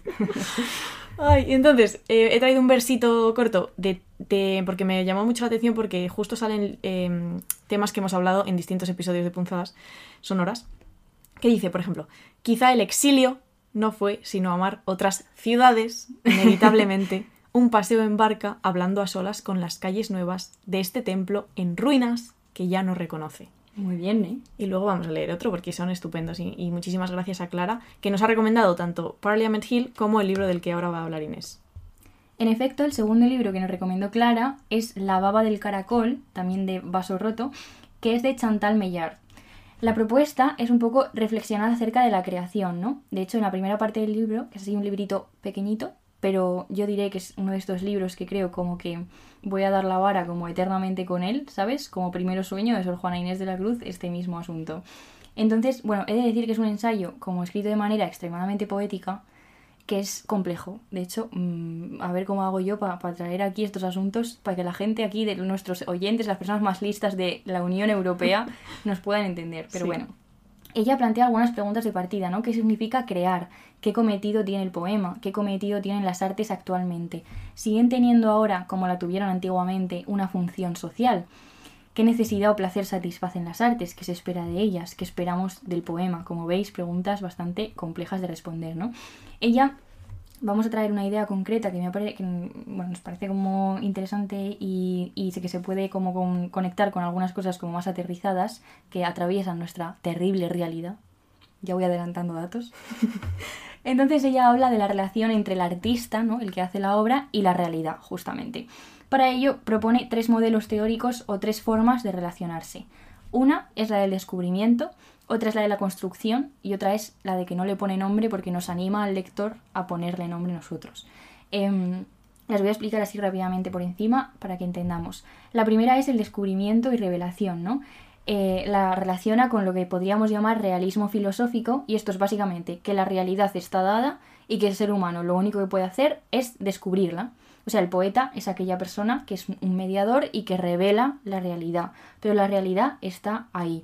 Y pone un ejemplo con un cangrejo ermitaño, ¿sabes? Yo qué sé. ¿Por qué no? Hay mucho mm, animal, no sé, muy bien. Están saliendo muchos animales en estos libros. ¿eh? Sí. Están- Entonces el cangrejo ar- ermitaño nos explica la autora que cuando lo cogemos se mete dentro de una concha de un molusco muerto, porque tiene un abdomen muy blandito y necesita protegerse, ¿no? Entonces lo que hace es adaptar su cuerpo a, las, a la concha que le conviene, no puede vivir sin ella, y cuando se le queda estrecha busca otra, ¿no? Y entonces dice, de la misma forma, ¿no? Este modelo del que estamos hablando, lo que pasa es que el poeta, o sea, el poema habita justamente el lenguaje y se sirve de las palabras muertas igual que el cangrejo se sirve de la, de la concha muerta, ¿no? Y dice, el poema utiliza las palabras como el cangrejo las conchas, como él se retuerce para adaptarse a las volutas de su hábitat. Pues de esta misma manera, esta forma de relación sería un poco adaptarte al hábitat, a adaptarte a la realidad que ya está dada. Y lo único que podemos hacer, como decía, es pues mediar y, y contarla, pero es una especie de dictado, porque ya está dado. ¿Se ha entendido? Sí, Ay, qué esfuerzo físico, ¿eh? sí, sobre todo porque llevamos hora y diez ya de podcast. Perdón, perdón. La segunda forma de relacionarnos con la realidad sería el constructivismo, ¿no? La realidad no está dada del todo, como en la anterior, sino que hay que construirla. Los individuos aquí sí que son sujetos activos cuyo cerebro no solo recibe, sino que también hace cosas, ¿no? Opera, se activa. El artista en este sentido sería como un arquitecto, ¿no? Un tejedor que sí que hace cosas. Y en ambos casos tanto en, en la primera como en la segunda formas de, de relacionarse, hemos visto que la realidad es algo como estable, que está fuera. El poeta la recibe o la puede construir, pero no forman parte de ella. Y la tercera, que me parece claramente la más interesante, ¿no? Y la que está más relacionada pues con la creación, es la que no tiene nombre, que dice que la- lo pongamos nosotras, a trabajar un poco los lectores. Pues Hombre, me parece bien. Por supuesto. La realidad en este sentido no es algo que, se entiende como algo que está ahí y que no podemos transformar ni intervenir, ¿no? Sino que por el contrario es algo inestable, que está en movimiento, que no se puede reducir como unos parámetros fijos. De hecho, dice que no hay materia y forma, sino que hay ritmo, ¿no? Como una resonancia, una escucha. Entonces se refiere a la posibilidad de ir como más allá de la fragmentación y la cosificación de las cosas que ya tienes hechas, ¿no? En el caso del lenguaje, por ejemplo, de las palabras, los conceptos, las categorías, y ver qué surge, y esto creo que es la clave, entre las desgarraduras del tejido, ¿no? Que surge más allá de lo, de lo que está dado, más allá del juego, del campo social, quizá. Sí. Yo aquí inventándome teorías. Donde has nacido y que no te das cuenta. Claro. Sí. Y aquí queríamos introducir un poco una reflexión así rápida Atentas, ¿eh? No me jodáis. acerca de la cultura, porque, bueno, yo he hecho un máster, estoy, bueno, estoy acabando el No, máster. muy bien, Inés. Tu segundo máster y tu último máster. de gestión cultural y em, se ha, se ha mencionado en varias sesiones un poco como la, la diferencia entre tres aspectos que vamos a relacionar con esta división que acabo de explicar de Chantal Meillard. La primera sería la democratización de la cultura, que esto, chicas, es básicamente que se asegura simplemente que puedes acceder a instituciones tradicionales, es decir, poder ir al Museo del Prado. Esto es una democratización de la cultura, que la gente puede entrar. ¿Vale? Ok. Conseguido. Conseguido. Bueno, no, porque Ya. cobran entrada. Bien. La posibilidad, la segunda, sería la posibilidad de que la ciudadanía programe actividades culturales. Esto se llama democracia cultural. O sea, aquí no solo es que tú puedas ir al Prado, vamos a hacer propaganda al Prado porque yo qué sé, eh, no sé, que nos paguen, que nos den un cuadro. Bueno, aquí... Las meninas, ¿eh? que me enseñaste el otro día que te hizo mucha gracia. Las meninas, pero gatitos. Yo, que Inés, esto ya es más viejo que. Sí, en serio, ¿tú lo habías visto? Sí. Tía, yo no, me, me lo pasé genial con las meninas. Bueno, entonces en este sentido no solo es que puedas ir al Prado, sino que quizá puedes tomar algunas decisiones conforme a qué pasa en el Prado, qué, qué, qué- qué- hay, qué exposiciones hay. Quizá puntualmente te dejan como elegir, ¿no? Y luego la tercera, que es la que más nos interesa, es la soberanía cultural, donde aquí los recursos se gestionan por la propia ciudadanía. Es, eres activo todo el rato. Y comparándolo un poco con lo que decíamos de Chantal Meillard, es muy interesante porque decíamos al principio que la realidad estaría dada y que nosotros solo seríamos como una especie de mediadores, ¿no? Y en este caso pasa exactamente con la democratización de la cultura. Sí, hay unas instituciones culturales ahí y tú puedes entrar, pero no puedes, no tienes ni voz ni voto acerca de lo que ahí pasa, ¿no? En la democracia cultural pasaría más como la segunda, que decíamos que el artista es una especie de arquitecto, ¿no? Que sí hay posibilidad como de construir, lo llamábamos constructivismo. Esto pasa en la democracia cultural, pero puedes programar en algunos casos, ¿no? Te dan, por ejemplo, a ver, ¿qué tres cuadros ponemos? Vamos a votar, pero ya te están dando los tres cuadros de base, entonces no estás eligiendo del todo, ¿no? Y luego la tercera sería la que no tiene nombre, que en este caso lo hemos llamado soberanía cultural, que aquí es no es que puedas acceder a- al museo, sino que decides qué es el museo, decides qué museo construyes, ¿no? E incluso puedes construir uno de, la, de cero que no tenga que ver con, con lo que tradicionalmente se ha hecho, ¿no? Entonces, queríamos hablar de todo esto, también aterrizándolo mucho más todavía en nuestra realidad, a través de un artículo de Salto Diario escrito por José Durán Rodríguez, que se titula Los espacios culturales comunitarios se defienden con alegría frente a las amenazas, que es muy interesante porque... Dale, dale. no me mires así. Dale, dale. Que es muy interesante porque el contexto en el que se trata esto es en nuestro contexto, que es el de, la resu- el de post-elecciones municipales y autonómicas del 28 de mayo, ¿no? Porque, como ya sabemos, están constituyendo pues, muchos ayuntamientos en este nuestro país y esto tiene un impacto tremendo en el ámbito cultural, pero en este artículo se centra en los espacios culturales comunitarios, que en mi opinión son una forma de soberanía cultural bastante importante, ¿no? ¿Por qué? Os voy a explicar las características de estos espacios muy rápido. La primera es la gestión, ¿no? La gestión no es una empresa, ni un funcionario, ni, ni alguien totalmente alejado de la realidad, sino que es democrático y se decide desde la comunidad donde está ubicado ese espacio. Y luego la segunda es que intervención y participación de quien se acerca a ellos. Como decíamos, no solo es consumir cultura, ir a ver la exposición que, han- que alguien ha elegido que esté, sino que tú decides sobre qué hecho cultural sucede. Entonces, básicamente, en este artículo se recoge, por ejemplo, alguna información acerca de la REAC, que es la Red de Espacios y Agentes de Cultura Comunitaria, un 10, lo recomiendo. recomendando cosas. Sí. Entonces, justamente ellos advierten de que la supervivencia de muchos centros está muy amenazada. ¿Por qué? Por la precariedad económica y administrativa, por el control de contenidos, por los cambios de usos de edificios, porque muchas veces se asocian estos entornos a ideologías concretas políticas que no son afines a los gobiernos que están gobernando y entonces pues esto amenaza el cierre. Ejemplos concretos que pone sitios magníficos como el Centro de Cultura de Mujeres Francesca Bonemaison, ¿cómo se dirá eso? Mesón, supongo. De Barcelona, Sí. la Casa Invisible de Málaga, que muchas conocemos, y la Harinera en Zaragoza, que es un sitio estupendo. Me dio clase una de las personas que lo han puesto en marcha, eh, no me acuerdo de su nombre, por supuesto, perdón, pero eh, todo iniciativas necesarias. Y sobre todo, o sea, quería mostrarle un poco este tema de la soberanía cultural y de la posibilidad de por resumir todo este episodio de hoy, ¿no? De intervenir en el campo social, de romper un poco con el juego y quizá introducir nuestras propias reglas en algún momento, ¿no? Que esto es justo la diferencia entre estas formas de cultura, que no sea solo decidir cómo te mueves dentro del tablero que está impuesto, sino que igual algunas veces podemos incluso salirnos del tablero, ¿no? Lo que decía Chantal Mellar de las, dónde están las, las desgarraduras del tejido y ver por dónde podemos, por qué grieta podemos construir algo que quizás es distinto.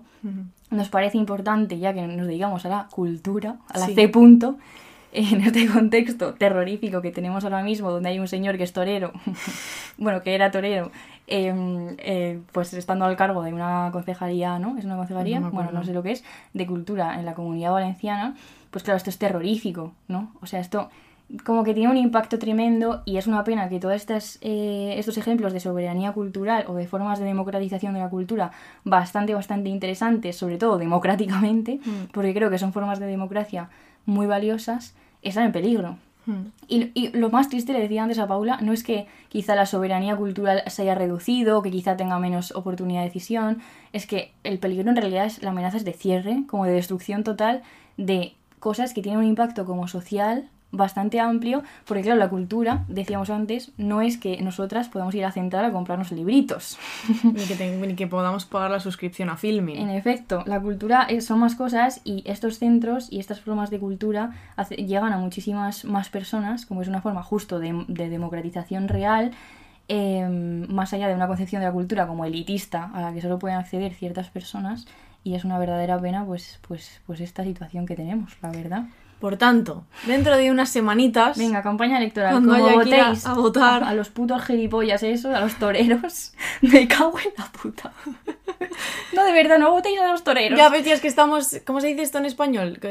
Preaching to the choir. En plan, toda la gente que escucha punzadas sonoras no creo que esté planteándose votar Ya a bueno, Vox. ya bueno, pero y también, o sea, no sé, quizá tenemos que hacer algo, ¿sabes? Como Nosotras. no sé, no nosotras, pero en general como que algo. La- porque creo que quizá no asusta tanto porque hay dos concepciones como de la cultura, ¿no? Como industria cultural o como algo pues eso, una forma de ocio, lo Mm. mismo que con el juego, exactamente. Sí. Como una cosa aparte de la realidad con la que te diviertes y tal y cual, y otra versión que es la de la cultura como transformador social y como fuerza fundamental para cambios políticos y sociales. Entonces, si tenemos esta segunda y esa gente está como eh, copando eh, las instituciones públicas que se encargan de esto, a lo mejor es un problema. Sí. Tía, ¿por qué no te presentas de verdad como alcaldesa de algo? ¿Por qué no? Puedes empadronarte ya en Madrid, que me tienes harta. No, no. O sea, no. No, eh, no, esta comunidad autónoma está cancelada, o sea, de arriba abajo, Paula. Vale. Entonces eso, vale, importante esto. Porque además hemos hablado también de cosas lingüísticas y de, de el impacto que tiene el- y la, la dominación que va implícita en nuestro lenguaje. Y me parece como relevante que se queden con cosas como la cultura y la familia, ¿sabes? Dos palabras que tienen una carga eh, política tremenda. Sí. O sea, creo que son imposibles de entender de manera como, como objetiva. Vamos a ver, es imposible. ¿Te acuerdas Clara Serra? Que nos dio una, una charla en la carrera un día que fuimos y hablaba justamente del poder que tiene eh, apropiarte palabras como patria, familia, Sí. en fin. En fin, sí. Vamos a defender las palabras, por favor.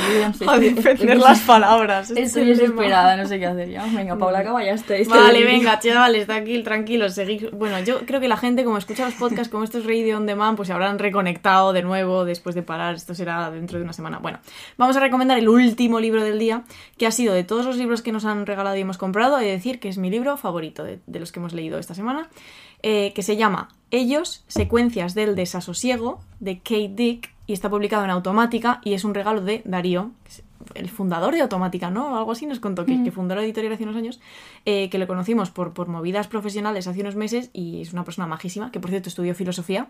Es verdad. Es filósofo. El día que quedamos con él estaba leyendo a Gadamer. Ya.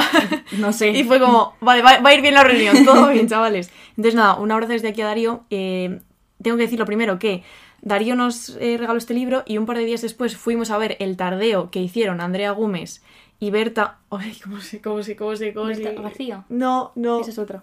Gómez. Berta Gómez. Berta, perdón por esto, ¿eh? Berta Gómez. He tenido un colapso porque llevamos aquí, estamos sudando y estamos a 40 grados en mi habitación y ya no me acuerdo de los nombres de la gente. Pero bueno, fuimos al- a la Feria del Libro a ver el tardeo en directo, que estuvo muy chulo, la Mm, verdad, y estuvo nos hizo genial. Mm. mucha ilusión conocerlas y conocer, bueno, sobre todo a Andrea, que nos ha mencionado de vez en cuando en ciberlocutorio y había ya como un amor Y somos fans. de amor previo, sí. Eh, y entonces yo lo tenía en, la mochila el libro, no lo había empezado y por un momento pensé, bueno, ya, en plan, ya no lo, ya no me lo leo, en plan, ya no lo voy a sacar en el podcast porque, porque ya lo he comentado y qué más vamos a decir. Pues que me ha gustado tanto que voy a hablar de él, ¿no? Eh, y entonces, este libro, que es muy cortito, eh, es como que se me ha quedado dentro, en plan, no paro de pensar en él. Y cuenta una serie de escenas en Inglaterra, en entornos rurales y de costa, eh, como muy idílicos, eh, pero es una distopía porque enseguida se introduce en esta atmósfera aparentemente idílica un elemento bastante inquietante. Es el elemento de ellos, que nunca llegamos a saber quién cojones son ellos o ellas. Eh, o sea, no es que sean ellos de género, sino es it en inglés, ¿no? Eh, entonces, es un grupo de personas eh, que van ganando poder y que detienen, asesinan y violentan a artistas, a personas sin pareja y sin hijos. A los rojos. O sea, a mí. Bueno, también. más o menos a mí. Recojo cable. Que tengo un hijo por ahí que no os habéis enterado. Em, entonces se va tejiendo como por detrás de los viajes y las conversaciones. Bueno, espérate, que os que va a haber que cortar el podcast por ataque de no, risa. no, no, no, tira, tira. Tira, no, no. tira, ¿Qué tira. pasa? Que estas modernidades, que en una no sabe si tiene pareja o no, joder. Entonces se va tejiendo como por detrás eh, de todo esto eh, una trama distópica de la que nunca llegamos a saber demasiado. Y es, eh, es como que el- el- la novela se construye como bajo una atmósfera de amenaza constante. De hecho, hay algunos episodios que dan bastante miedo. Eh, Berta en el tardeo dijo, bueno, en, en su sección que es Demasiadas Mujeres, que está genial, dijo que no da miedo, porque Andrea le preguntó. Y Berta dijo que no, y yo digo, bueno, un poco sí. Yo me cagaré, quiere decir Sí. eso. Eh, no, bueno. Entonces, este libro me recordó, de nuevo, otro libro, porque ya que estamos aquí, llevamos 30 horas, me recordó mucho a un libro que me encanta y que en España no se ha leído suficiente y no entiendo por qué, que se llama Yo que nunca supe de los hombres, de Jacqueline Harpman, que está editado en Alianza, que es una autora belga, eh, que yo lo leí en inglés hace años porque no estaba traducido al español, eh, y que es la historia de 40 mujeres que viven en una jaula custodiada por guardas. Todas recuerdan su vida anterior a estar en la jaula, que eran vidas normales, todas excepto la narradora de la historia, que es una chica que ha nacido dentro de la jaula. Entonces en ningún momento se nos dice por qué están encerradas, pero en un momento del libro los guardas se van y la jaula queda abierta. Entonces ellas salen al mundo. No voy a contar nada más, porque no voy a contar nada más. Pero me parece un libro acojonante, de nuevo, como una especie de distopía en la que no llegas a saber muy bien qué ha pasado, pero hay un montón de reflexiones sobre la memoria, sobre el tiempo, sobre el poder del pensamiento, sobre la, cómo las mujeres se ayudan entre ellas. Bueno, pero volviendo, volviendo a ellos, que es el libro que estoy, del que estoy hablando, em, hay como una violencia que rodea ese paso de la protagonista por los diferentes espacios y hay un capítulo que se llama El juego del destino. Porque estamos hablando de juego, no sé si os sabéis, igual se han desconectado ya. Bueno, la protagonista tiene que desplazarse en medio de esta atmósfera de terror y de represión y para ello sigue las instrucciones que le da un amigo por carta. Entonces las instrucciones están cifradas para que nadie pueda leerlas ni pueda capturar a la protagonista y el amigo se refiere a un viejo juego al que jugaban ellos antes de este estado de terror en el que están inmersos, que consistía en ir de excursión y decidir la ruta lanzando una moneda, o sea, lanzando por azar, ¿no? Si cae de cara, pues vamos a la izquierda o si no a la derecha, tal. Y entonces dice el libro, un viaje de descubrimiento. Nunca sabíamos qué podíamos esperar al final de nuestra secuencia numérica al azar. A menudo teníamos suerte y llegábamos a un lugar hermoso. Lo bauticé el juego del destino porque a través de la suerte podíamos llegar a un buen destino, ¿no? Y es un libro muy curioso me ha gustado mucho, creo, porque la experiencia lectora es muy particular, ¿no? Ves cómo tu mente rellena esa trama o ese contexto subterráneo de distopía y de represión con el imaginario de otras distopías que conocemos bien, como por ejemplo 1984 o El cuento de la criada, o incluso en el prólogo de la edición en inglés se, se menciona los Juegos del Hambre, que es que es fuerte, los Juegos del Hambre, Inés, te gustará esto. Muchísimo. Y supongo que de alguna manera, pues nuestra imaginación lectora, esto es un poco paradójico, pero al expandirse también se contamina. ¿no? Porque yo porque tengo que estar pensando en Margaret Atwood cuando estoy leyendo esto, si no tiene nada que ver, pero inevitablemente lo tengo. Bueno, es un libro que me ha fascinado. Y me lo he comprado en inglés, por supuesto, porque estoy loca, para leerlo en su versión original y así tú te quedas con, Muy bien. con el libro de automática. Justo el azar, que lo has nombrado al contar esta historia, es otro de los temas que a través del juego podíamos haber explorado, eh, pero no ha dado para más, porque eso sería otro tema, que Sí. es el azar, pero bueno, no está mal nombrarlo porque es una de las vertientes Sí. más conocidas Podemos del hacer juego. puzzles o azar en algún momento. Sí, Bueno, y vamos a terminar esto, Sí. porque es ya definitivamente el episodio más largo seguro de punzas sonoras. sí, sí, sí. Es sí. que en mayo no subimos ningún episodio y la gente se me quejó, pues ahora que no vengan a quejarse. claro, ahora episodios de una hora y media todos los días, chavales, venga, acompañadnos, ¿eh? que os queremos un montón. Sí. Entonces vamos a terminar esto. Despídete, Inés, que luego no, me dices que Sí, nunca te dejo que te despidas. Esperamos que os guste el juego, que podáis leer estos libritos en verano donde estéis, que espero que descanséis, chicas. Y que nada, nos vemos por ahí, la verdad. Seguiremos publicando episodios, ¿eh? Todavía no nos vamos de vacaciones. No, no, nos quedan un par de movidas cuantos, que sí. gestionar en punzas Sí. Voy a leer para despedirnos un fragmento de un poema de Emily Roberts, del, del libro este de Parliament Hill. Eh, De vaso roto. de vaso roto que nos recomendó Clara, ¿vale? Y nos vamos a la piscina. He vuelto a encontrar el asombro de tenerme cerca la primera noche tras el verano, el río que creyó morir tras escuchar a un cuerpo desbordarse al beber sus aguas. Pero es el cuerpo quien elige cuándo y dónde se ha de quebrar. ¿Qué otra cosa puede romperse más de una vez?